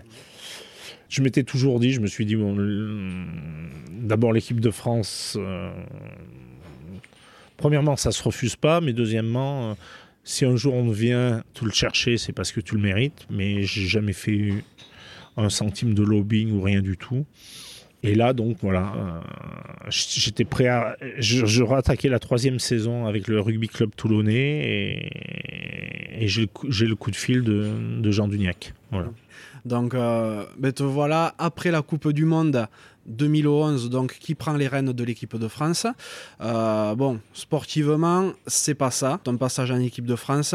Donc on va pas trop s'attarder sur le sportif, mais c'est vrai que sur les quatre tournois destination qui ont été disputés, euh, le meilleur classement c'est quatrième. La France passe du quatrième au septième rang IRB. Enfin, on, on devient quatrième parce que au mois de novembre, on gagne les trois matchs qui nous font passer quatrième parce qu'on gagne l'Australie, l'Argentine et les Samoa. Et donc, on, je crois qu'on était 5-6e. On passe quatrième sur les trois premiers matchs de mon mandat. Donc je me dis, putain, ça va, ça, va, bien se passer. Et puis, non, après, oui, après ça a été ça a été compliqué, euh, ça a été compliqué euh, sportivement, ça a été compliqué parce que aucun accord entre l'équipe de France, la Ligue, la Fédé, une guerre ouverte. Euh, après, j'ai pas été aussi très très bon, mais après, je pense que ça a été aussi dommage pour pour une génération de joueurs. Il n'y avait pas de GIF. puis par exemple, je me souviens le premier tournoi, je je fais confiance au à la génération qui avait fait finaliste de Coupe du Monde parce que je pensais que c'était mérité. Mais je lance par exemple deux joueurs qui pour moi étaient exceptionnels, Maestri et Wesley Fofana. Sur le premier tournoi, ils sont incroyables. Ils ont toutes les, les, données de, de, joueurs de très haut niveau, euh, Maestri euh, de déplacement, de ah puissance, de vitesse, Wesley Fofana. Sur le premier tournoi, il, il, traverse le terrain à chaque match. Je crois qu'il marque un essai à chaque match. Mais bon, après un système, voilà, qu'au bout de trois ans, ces deux joueurs, ils ont fait 120 matchs en trois ans, euh, zéro préparation, euh, 10 jours de vacances. Ils jouent en club, ils jouent en équipe de France, ils retournent pendant les tournois des cinq nations, dans les doublons, ils vont jouer, etc. Enfin, il n'y avait aucun, aucun, aucun cadre, aucun système. Je me suis battu euh, avec mes armes, mais bon, euh, ce système-là, par exemple, a, a bouffé pour moi une génération de joueurs et, des mecs comme Wesley et, Mama qui, avaient, qui auraient pu être dans le, dans le 15 mondial. Euh, le fait qu'il n'y ait eu aucun accord entre la Fédé, euh, les clubs, euh, la Ligue, etc., a été compliqué pour eux. Bon, après, moi, ça a été difficile. On, a essayé de faire avec Yannick Bru, Patrice Lagisquet, avec tout mon staff et tout. On a essayé de faire le, mieux possible. Bon, et, ça finit ouais, une carte finale de la Coupe du Monde par, par 50 points contre les Blacks. Mais d'un autre côté, bon, ça a été difficile pour moi à vivre, hein, et puis difficile pour mon entourage, pour ma famille, etc.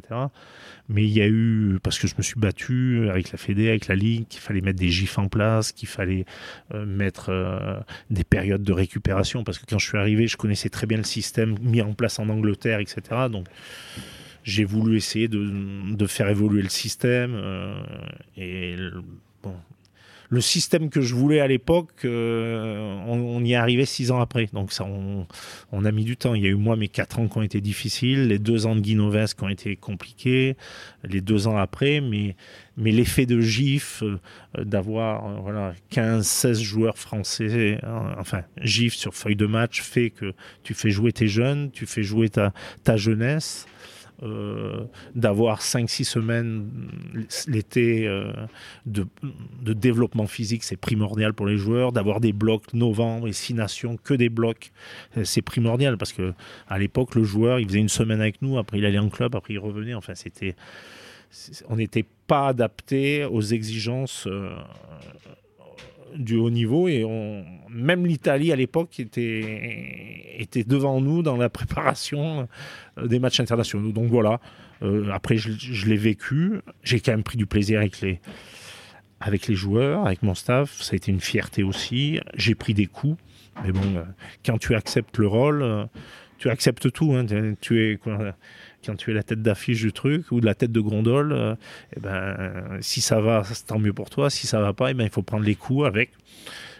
À, partir du moment où j'ai accepté le job, voilà, je l'ai accepté et, j'ai aucun. voilà, je l'ai fait.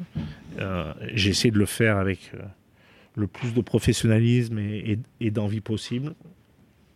Et ça a été voilà, ça a été compliqué. Ouais, mais euh, tu l'expliques, tu étais la tête de gondole, donc tu prenais tout ce qu'il y avait avec, mais tu es rapidement aussi devenu la tête de turc des médias. C'était, un, acharnement, c'était quand même assez impressionnant ce qu'on pouvait voir. Tu te faisais dégommer. Et moi, ça me avec le, avec le recul, tu vois, là, je te vois, tu es, enjoué, tu as une intonation super agréable et tout. Mais quand tu étais sélectionneur, quand tu passais devant les médias, on avait l'impression que tu allais à, l'abattoir, tu vois. Oui, mais parce que après, tu sais, quand tu as quand on commence à vouloir te mettre une étiquette, après c'est simple parce que après j'ai fait comme tout le monde. Tu te dis bon, j'ai fait des médias training, j'ai fait, euh, j'ai pris des mecs pour pour essayer d'être meilleur, de trucs. Et je me souviens, bon, je fais des entraînements euh, et je fais une conférence de presse qui dure peut-être 50-55 minutes. Le mec me dit c'est super et tout. C'était bien, positif, péchu et tout. Mais sur 50 minutes, à un moment donné, j'ai fait une grimace. Et si tu préfères, les images de partout, c'était les 10 secondes d'images ah, de grimace sur une conférence de presse d'une heure. Mais c'est comme ça. Si tu préfères, c'est comme ça. Après, euh, mes amis, euh, euh, les gens qui me connaissent savent que je, je suis plutôt non quelqu'un qui aime rigoler, qui aime, qui aime la vie, etc. Euh, après, après, bon, ce qui est bien au bout de 4 ans de, sélectionneur, tu sais avec qui tu partiras en vacances et tu sais avec qui tu ne partiras jamais en vacances. Mais après, après c'est comme ça, c'est c'est la vie, c'est les allées. Après, par contre, ce qui est vrai, j'ai du mal à être acteur et j'ai du mal de sourire quand tu as perdu et quand, tu as été dominé et quand tu pas été invité. Donc euh, pour moi, c'était compliqué de, faire le mec heureux en jouer en conférence de presse alors que tu t'étais fait. Euh, tu pris une tannée contre les Anglais ou contre les All Blacks. Voilà. Même si, quand même durant ce mandat, voilà, on a en, novembre on gagne la série des tests, qu'on a gagné les Anglais, qu'on a gagné les Anglais, qu'il y a eu des matchs des matchs performants qu'on doit être pratiquement à 50% de, victoire ou 48 ou 49%. Donc, euh, j'ai envie de dire, même après les défaites, le pourcentage de défaites a été pire après. Mhm, mais tu te colles sur l'image du, voilà, de la branlée historique contre la Nouvelle-Zélande. Mais bon, ça m'a fait du mal à moi, mais ça fait du bien au rugby français. Mhm. Parce qu'à un moment donné, euh, les clubs, la Fédé, ils ont dit bon, ben, on peut pas aller comme ça et qu'à un moment donné, il faut mettre, il faut remettre euh, l'église au milieu du village je me suis battu, je le disais à l'époque, mais les gens n'étaient pas prêts à l'entendre. Peut-être. Tu as été un peu euh, un, précurseur de ce point de vue-là. Par la suite, par contre, tu es, euh, un petit peu vacciné. Tu, arrêtes, le, arrêtes le coaching. Bah, disons que après, après euh, de toute façon, j'avais décidé ça avec ma, avec ma femme, je lui avais dit, je lui avais dit de, de ma joueur, de ma carrière de joueur, j'ai enchaîné tout de suite par l'entraînement et j'ai toujours j'ai jamais arrêté. J'ai fait donc Gloucester, Bourgoin, Sale, Toulon, l'équipe de France. Et donc j'avais dit que voilà, j'allais, j'allais faire un, break minimum de deux ans. Euh, et le break, il a été pas de deux ans, il a été de quatre ans ou cinq ans. Mais après, j'ai fait quand même plein de choses. Je me suis occupé un peu plus de ma famille et de ma femme et de mes enfants. Je me souviens de mon fils qui est à côté. À un moment donné, il me disait Dis, papa, pourquoi tu es le seul papa à jamais venir me voir jouer à un match de basket? Bon, tu prends ça dans la gueule. Euh, alors que moi, mes parents venaient sur tous les terrains de France et de Navarre derrière moi, et que moi, euh, quand lui jouait au basket avec ses potes, euh, ben moi j'étais sur les terrains où j'étais en train de bosser, où j'étais en Donc tu te dis ça, tu te dis, bon, tu vas un peu t'occuper de ta famille, euh, et puis après, j'ai fait plein de choses. J'ai créé une académie sur la formation, donc j'ai quand même continué dans la transmission avec les jeunes. Mais là, c'était, j'avais pas la pression de résultat, j'avais juste euh, la pression de faire améliorer les, joueurs ou les jeunes techniquement, mais aussi intellectuellement sur nos valeurs, parce que pour moi, le rugby, la solidarité, le partage, le fait de, de n'être pas égoïste, de donner pour les autres. On est, enfin, on n'est rien sans les autres. Enfin, il y a beaucoup, beaucoup de valeurs qui sont importantes pour moi dans un monde où c'est l'individualisme à outrance et nous on a, des valeurs et, qui sont importantes. Et donc ça a toujours été quand même euh, pour moi voilà déjà si t'es un mec bien tu seras un meilleur joueur de rugby. Donc ça c'est important. Donc j'ai créé une académie. Après j'ai euh, j'ai travaillé pour les médias RMC BFM euh, SFR j'ai commenté les matchs du championnat d'Angleterre. Donc j'ai quand même et puis au bout de trois ans, trois ans et demi, je me suis dit voilà, peut-être euh, si je repars, je retrouve un challenge, pourquoi pas. Et puis, euh, et puis un jour, voilà, Moed Altrad est venu, d'abord pour un projet pour reprendre Gloucester, où je devais m'en occuper. D'accord. Et puis ça n'a pas pu se faire parce que on lui a interdit euh, d'avoir un club en Angleterre et un club en France. Et puis un jour, il m'a dit voilà il y a des problèmes entre euh, Verne Cotter et Xavier Garbajosa. J'aimerais bien un directeur de rugby. Donc, moi, en plus, au début, je voulais pas revenir sur le terrain. Donc, je dis, mais je peux être la personne qui s'occupe de la politique du club, du recrutement, du centre de formation, de mettre une politique sportive, de m'occuper du commerce parce que J'ai aussi eu des boîtes de. je sais faire du commerce. Ma première boîte a été aussi, parce que je me suis occupé du sponsoring à l'ASM quand j'étais jeune, donc j'ai pas mal de choses dans un club de rugby. J'ai été DG à Bourgoin, donc je, je, je sais suivre un budget, je sais euh, discuter avec les agents, j'ai un gros réseau, etc. Et donc voilà comment je suis je suis revenu à Montpellier. D'accord. Ben, pour le coup, ouais, tu te retrouves rapidement sur le terrain, à nouveau, alors que tu voulais plus y remettre les pieds, parce que en janvier 2021, euh, ben voilà, c'est reparti, quoi. Ouais, alors après, sincèrement, voilà, je voulais pas du tout retourner sur le terrain, c'était clair, net. Après, voilà, après le président, on est avant-dernier, il me demande une réunion. Ben, je vais le voir, je lui dis voilà, et je lui dis, il y a trois solutions. Une, c'est qu'on est nul, donc tu vires Xavier et moi. Tu nous vires tous les deux. Une autre, euh, je pense, et je le pense sincèrement, que Xavier Gerbajouza est un très bon entraîneur. Donc je lui dis, moi, je vais m'occuper de tout le management, de la gestion, de former l'équipe, etc. Et on garde Xavier entraîneur. Et l'autre, euh, voilà, je, reprends le flambeau et, le président me dit oui, mais je pense qu'il faut un électrochoc. Donc tu retournes en bas et, je vais me séparer de Xavier Garbajosa. Et voilà comment je repars. Euh, pas en short, en short ou en survêt. le, short et le survêt étaient un peu, un peu trop serrés pour moi. mais bon, voilà où je repars sur le, sur le terrain et, mais pourquoi? Mais parce que, bon, après, ça a toujours été ma philosophie. C'est-à-dire que moi, je m'occupais de la politique du club, euh, du centre de formation, du plan de succession, etc. Donc j'ai envie de dire, je m'occupais du jardin, de la piscine, euh, des fleurs, euh, des coups de peinture, etc. Mais là, il y avait le feu à la maison parce que tu étais avant-dernier et que il y avait des risques que le club descendant des deux. Et donc là-dessus, j'ai pas réfléchi. J'avais parlé d'abord à ma femme. Elle m'a dit bon, vas-y, mais même si on et je suis reparti, mais voilà, je n'ai pas pensé à moi. Les mecs disent ah, t'avais tout à perdre ou tout à gagner, mais non.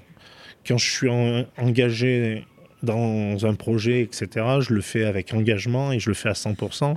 Et là, il y avait le feu à la maison, c'était difficile en mois de janvier de trouver quelqu'un. Et donc, je suis redescendu euh, pour, euh, ben, pour sauver le club euh, et pour qu'on reste en top 14. bon, vous restez en top 14, chose réussie. Vous remportez le challenge européen, ce qui est quand même euh, incroyable vu le début de saison que vous avez vécu. Et euh, c'est pour toi un deuxième en tant qu'entraîneur après celui de 2005 avec Sale. Tu continues par, par la suite, alors que tu avais dit que tu resterais que jusqu'à la fin de saison. Oui, alors tout à fait. Alors là, pour être honnête, je devais rester que six mois.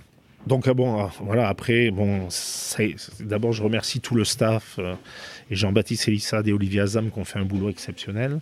Les joueurs, hein, parce que sans les joueurs et, sans euh, l'investissement de tous les joueurs, on n'aurait pas pu s'en sortir.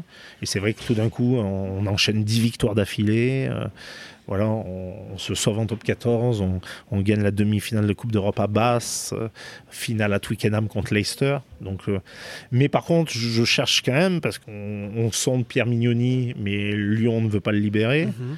Après, on sonde Franck Azema, mais il y a un problème, clairement, on ne veut pas le libérer.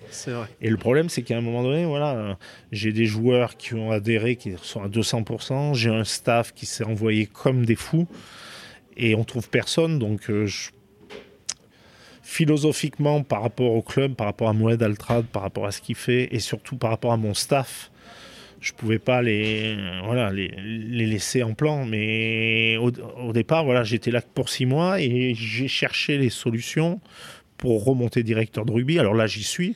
Mais ça ne veut pas dire que dans 12 mois, je ne vais pas remonter à l'étage et être directeur de rugby. Après, euh, voilà, je suis un passionné. Euh, euh, voilà, j'ai commencé le rugby à l'âge de 5 ans. et là, j'ai la chance de vivre de ma passion. Parce que voilà, alors c'est dur, il y a du stress, il y a beaucoup de travail. mais voilà, c'est de vivre de sa passion. on est des énormes privilégiés. Et, et c'est ce que je demande à mes joueurs, à mon staff, c'est de venir le matin avec la banane, le sourire, parce que parce qu'il faut être heureux, parce que quand tu as la santé, quand tu, euh, quand, tu, quand tu as la chance déjà de travailler, que tu as la santé, eh ben, tu es déjà un privilégié. Et nous, en plus, on vit de notre passion, donc on n'a pas le droit de se plaindre. Ah oui, c'est sûr. Est-ce que dans ta vie, il y a quelqu'un qui t'a spécialement inspiré? Mon père a été, important, euh, bien sûr, même, même ma maman, mais mon père. Mais après, donc, moi, j'ai envie de dire que j'aime les gens. Et donc, je me suis nourri euh, d'abord, quand j'étais joueur, je posais des questions. Euh, quand je jouais avec la Gisquier, la Fonce, et là, je leur posais des questions en permanence. Donc, je me suis nourri des joueurs. Je me suis nourri de tous les entraîneurs que j'ai eus depuis l'école de rugby à Romans, en équipe mais j'ai eu Jean de Valuez aussi euh, euh, à l'UREPS, j'ai eu, euh, j'ai eu Deleplace en universitaire, j'ai eu des entraîneurs exceptionnels, François, Jacques Fourou, Dubroca, Jean Trio, Scrella, Villepreux, des entraîneurs anglais. Donc je me suis nourri de toutes ces personnes-là parce que ce que je pense, c'est que le haut niveau, faut être une éponge. Et il faut, voilà, il faut prendre, prendre des informations en permanence, etc. Et après, le faire à ta sauce, tout en sachant que, voilà, la vie évolue, le sport évolue, notre rugby, le rugby évolue, nos règles évoluent. Et donc après, il faut, il faut se remettre en question en permanence. Mais moi, j'ai voilà, j'ai 8 milliards d'inspiration. En plus, voilà, j'ai, entraîneur, j'ai entraîné pratiquement plus en Angleterre qu'en France. J'ai entraîné 8 euh, ans en Angleterre. Donc, euh, euh, j'ai eu à Toulon, comme, comme en Angleterre, des fois 17, 18 nationalités différentes. Donc, je me nourris euh, des rencontres, des personnes euh, sur le sport, dans la vie professionnelle, de patrons d'entreprise, de, de potes qui vivent dans la montagne parce que j'aime marcher et, dire trois mois en cinq heures parce que le reste du temps, durant l'année, je, parle beaucoup. Mais ma femme va me dire que des fois, je reste à la maison pendant une journée, je dis pas un mot. Euh, donc, j'ai envie de dire que je suis euh, caméléon et, quand j'entraîne une équipe, j'aime qu'on soit caméléon, c'est-à-dire qu'on soit capable de s'adapter à, à, la stratégie et à s'adapter aux points forts des équipes adverses on voit très bien que tu es un fou furieux de rugby, euh, mais qu'est-ce que tu aimes faire dans la vie à côté de ça? Tu as des passions à côté du rugby? Bah, On me voit, euh, j'aime bouffer. Bien sûr, comme bon français, j'aime le bon vin. Après, j'aime passer euh, beaucoup de temps en famille parce que pour moi, c'est important. Après, mes amis. Euh, après, bien sûr, voilà, le tennis parce que je, joue encore au, tennis. J'aime, euh, voilà, j'aime la marche, j'aime marcher. j'aime voyager aussi parce que voilà, pour moi d'aller voir des cultures différentes, d'aller voilà, c'est tu te nourris en permanence.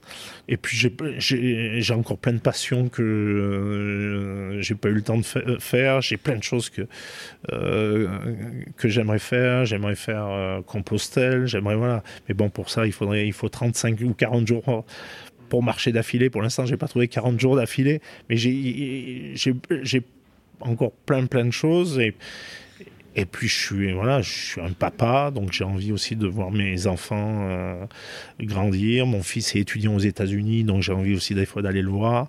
Donc euh, voilà, il y a il y, a plein de choses et je suis.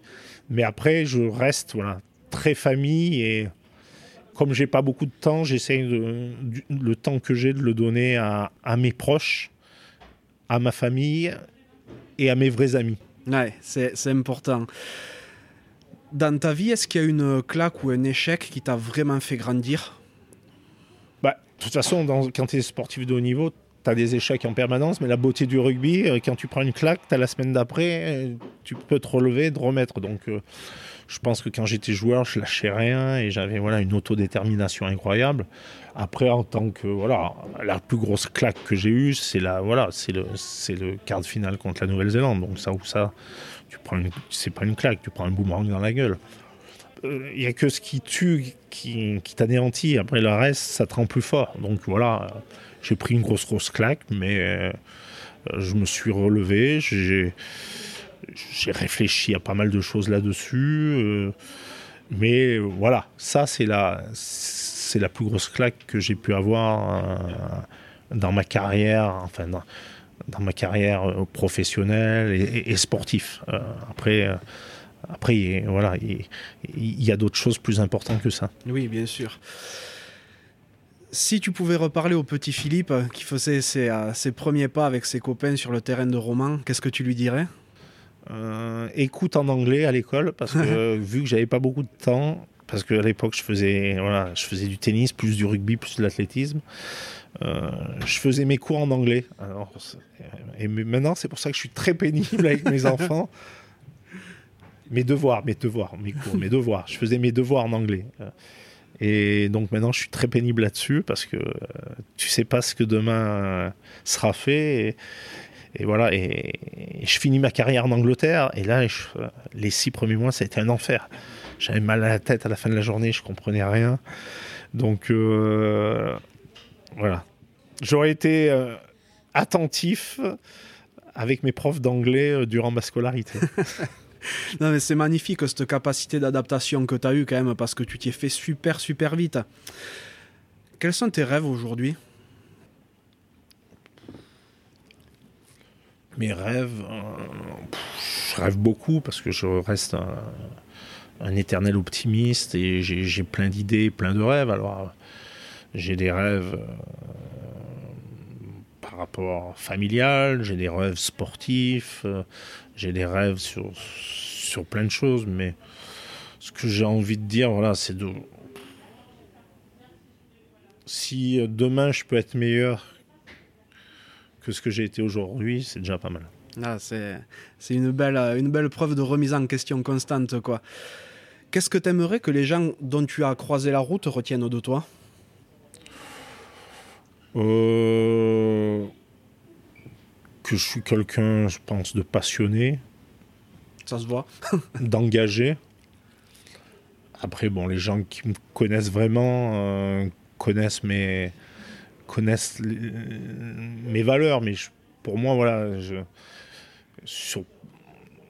surtout dans le sport, il y a plein de choses où qui sont pas importantes, mais euh, le respect, euh, le respect d'autrui, euh, la ponctualité. tout donner pour le copain d'à côté.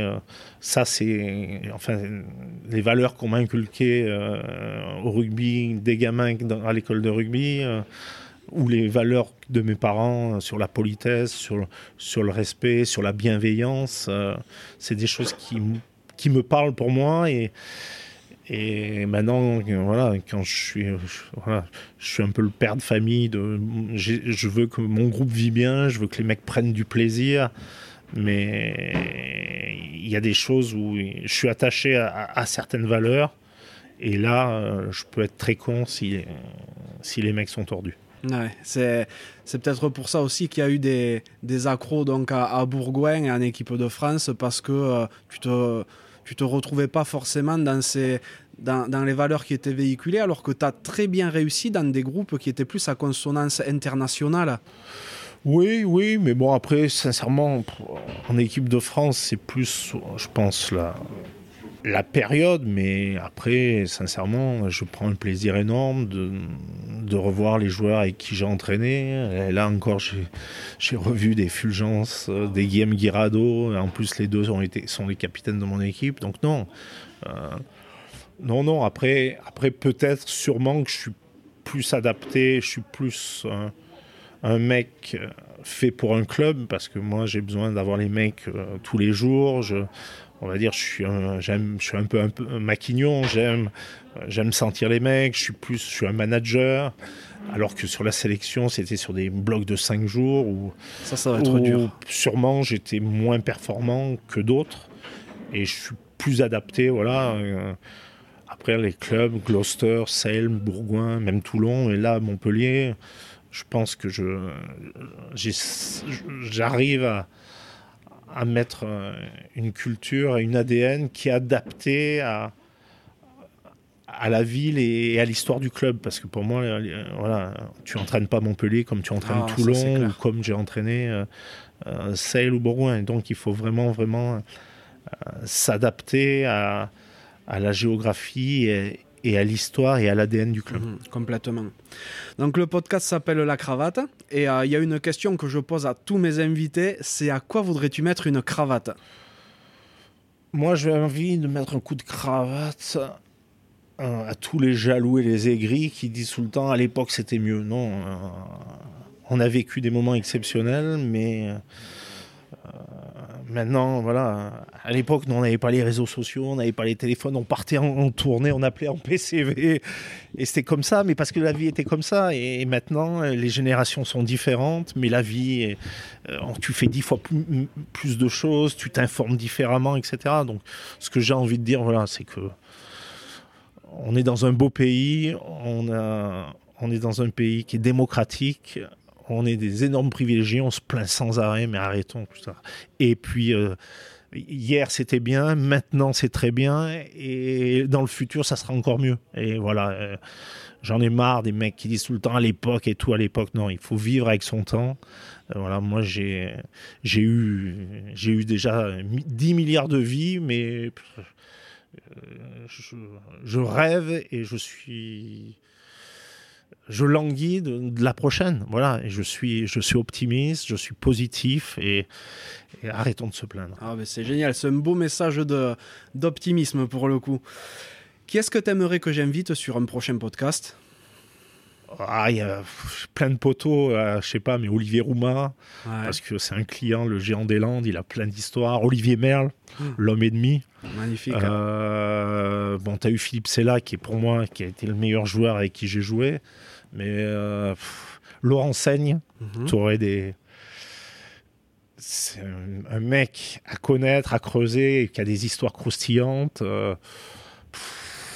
Émile Tamac, Jean-Luc Sadourny, Aubin Weber, wow. euh, Ako Thierry Lacroix, ma génération, Laurent Cabane, parce que tu vas te régaler aussi, Xavier Blond.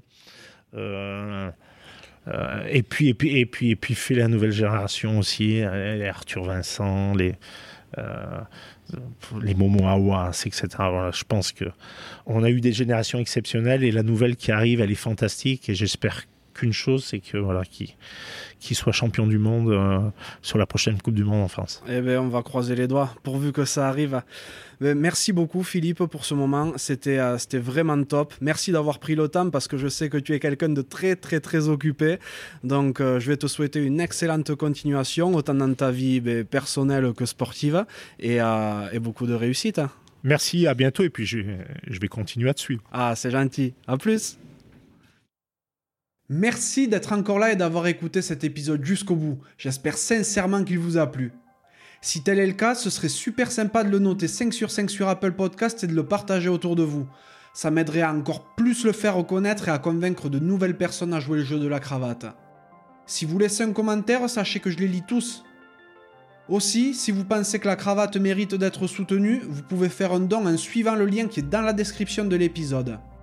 Pour me contacter, vous pourrez me trouver sur LinkedIn ou Instagram en recherchant Johan Zuckmeyer. Vous pourrez aussi facilement trouver le podcast sur Facebook et Instagram. A bientôt pour un nouvel épisode de La Cravate.